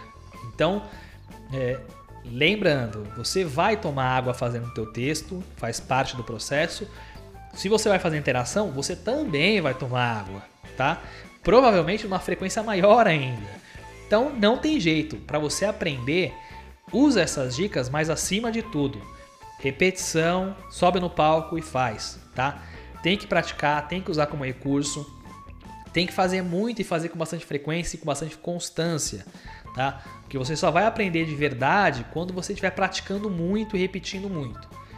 É sua intenção fazer interação no palco? Repita e teste na prática ok? Sempre frisando, as dicas do episódio elas são um conjunto de opiniões minhas, né? não são regras, não está escrito na pedra. É, se você seguir tudo que eu falei, não garante que você vai ser bom na interação, no crowdwork. É, se você não fizer nada, se você fizer tudo que eu falei que é errado, pode ser que dá certo, porque a comédia tem dessas. Então não se apegue tanto às tecnicalidades. É, absorva o que você precisa absorver, mas sobe no palco, mete a cara e faz. Beleza? Para fechar o episódio, eu quero falar de alguns comediantes que fazem interação e que eu recomendo que vocês procurem, tá? Primeiro, como eu citei agora há pouco, Don Rickles, né? Tem um episódio dele no podcast, então se você quiser conhecer um pouco mais da história dele, ouça o episódio. É, foi um cara que construiu a carreira dele inteira com interação com a plateia e era um mestre nessa abordagem, é, principalmente nessa abordagem mais ofensiva com o público. Então, com certeza, é a maior referência nesse quesito. O Russell Peters, outro gigante da comédia, usa muita interação nos shows. E como ele tem uma plateia muito heterogênea em termos de origem, né, acaba é, abrindo muitas possibilidades dele brincar com as características, com estereótipos da plateia. Acho que ele faz isso muito bem. O Martin Lawrence, né, um baita de um, um comediante do começo dos anos 90 e ator hoje, é, ele teve uma época de host do Death Comedy Jam que ele fazia muita interação com a plateia e, e, era, cara, era muito bom assistir o cara porque ele detonava todo mundo na plateia e era uma plateia muito hostil, né? Quem conhece a história do Death Comedy Jam sabe disso. E ele tem tiradas excelentes e reações altíssimas, altíssimas do público. Tá? Tem bastante vídeo dele no YouTube fazendo isso. Então procure nessa época é, ele fazia chover com essas interações é, como, como host, como MC né, da, da parada. O Martin Lawrence, sem dúvida, é um dos grandes. O Patricio O'Neill, né, que eu falei no episódio da semana retrasada, outro que tinha várias interações, é um cara que começava é, os sets dele, né, sempre fazendo essa varredura na plateia e apontando o dedo, brincando com o pessoal.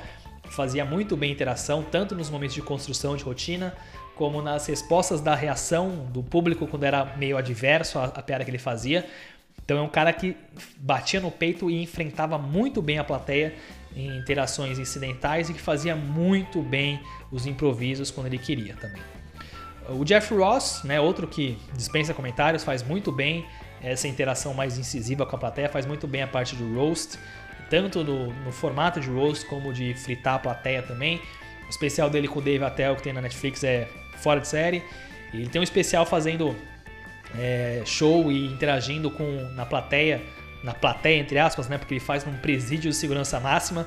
Então é piada com assassino, com todo tipo de, de, de preso. Então é um negócio bizarro e uma aula. É uma aula, porque o cara é monstro. O Judah Friedlander, né? Outro baita comediante. Tem um especial muito bom, com muita interação na Netflix.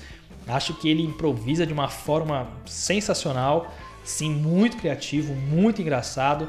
Recomendo muito que vocês assistam coisa dele também. O Aziz Ansari, né, que eu citei aqui na da rotina do show dele, todo especial dele tem uma paradinha dessa de construir uma rotina em cima de uma interação, então entendendo a vivência de uma determinada pessoa em determinada situação, e ele constrói uma rotina de interação em cima disso. Eu acho que ele faz isso muito bem. Um cara que não é muito conhecido aqui no Brasil, mas que lá fora ele é conhecido como o cara que melhor faz crowd work de todos os comediantes, que é o Ian Bagg, tá? É, ele é muito famoso por isso. Eu recomendo que vocês procurem coisas dele. É, ele tem algumas entrevistas falando de crowdwork, inclusive, se eu não me engano, no tem um podcast chamado Hot Fresh, alguma coisa assim, que ele fala um pouco sobre improviso. Gosto muito dele, acho ele muito bom. Tem um álbum dele chamado Conversations, que é uma aula de improviso também. O cara é um monstro. É, procurem, ele é muito bom mesmo. E, e, falando dos álbuns, né, eu vou recomendar alguns comediantes aqui que eles são bons e que fazem tão bem que eles têm especiais ou álbuns inteiros só de improviso. Tá? Um deles, Andrew Schultz, claro, é um dos meus favoritos, já falei dele aqui no episódio também. É, não vai ser hoje que eu vou parar de chupar a bola do Andrew Schultz, porque para mim ele é um monstro. Ele tem um especial de meia hora de crowdwork que também é genial de ponta a ponta. Assistam, tem lá no YouTube, muito foda. O Mosh Casher, que eu não acho um comediante muito fora da curva assim, mas interação ele faz muito bem. É, no especial da Netflix que ele tem com a Natasha Leggero, que é a esposa dele, a parte da interação, que é o terceiro ato, eu acho que ele conduz até melhor do que ela. Né? E ele tem um álbum chamado Crowdsurfing, foi lançado no passado, que também é muito bom, indico que vocês ouçam. É, o Big J. Okerson, que ele é conhecido né, do Legion of Skanks e tal, é, já falei dele algumas vezes no podcast, falei dos outros parceiros dele. E ele participou da primeira temporada do Degenerates da Netflix. E ele tem dois álbuns de interação, tá? Que tem uma parte de texto e tal, mas tem muita interação também. Ele chama The Crowdwork Sessions, tá? Não é um álbum duplo, foram álbuns lançados em ocasiões bem separadas. Mas os dois caem para esse, esse ponto de crowdwork e ele é muito bom fazendo. E para fechar, tem um dos grandes comediantes né, da, da cena americana que é um gênio também, que é o Todd Barry. E ele tem um álbum chamado The Crowdwork Tour, que tem pedaços de crowdwork de vários shows que ele fez é, na tour do último do especial dele. E é muito interessante também. Então tem crowdwork em várias cidades, é bem legal. E todos esses álbuns que eu citei estão disponíveis no Spotify. Então, se o seu inglês está em dia, confere lá, que são todos muito bons. Bom, é isso, pessoal. Episódio gigantesco. Minha voz já foi pro saco, mas faz parte, fazia tempo que eu não fazia um episódio grande desse, né? Então, é, eu já sabia que ia ficar grande porque o roteiro ficou gigantesco 17 páginas de roteiro, então é, eu queria trazer esse episódio com bastante detalhe para vocês. Ele demorou muito tempo para sair por conta disso, porque eu li, reli, quis adicionar coisa, quis estudar mais, quis ver, quis ver mais coisa para trazer para vocês. E eu acho que eu consegui trazer algumas dicas é, e eu espero que eu possa ter é, aberto um pouquinho a cabeça de vocês em relação à interação, Vou repetir quantas vezes for necessário. Não precisa fazer interação, você não é obrigado a fazer interação. Mas é importante você saber, é importante que você é, conheça as técnicas, é importante que você entenda que você tem essa possibilidade, tá? E eu espero que eu tenha ajudado vocês com essas dicas e que se você for fazer interação, que você siga as minhas dicas e que a sua interação dê super certo, beleza? Para fechar o episódio, aquele recadinho de sempre, se inscreva no nosso podcast, no seu player de podcasts. Se você curtiu o nosso episódio, divulgue o nosso podcast para seus amigos que gostam de comédia. Siga as nossas redes sociais, Instagram e Twitter é o arroba podcastcomédia, que quando lançar um episódio novo, vocês ficam sabendo por lá, beleza? É isso aí, um abraço e viva a comédia. Tchau!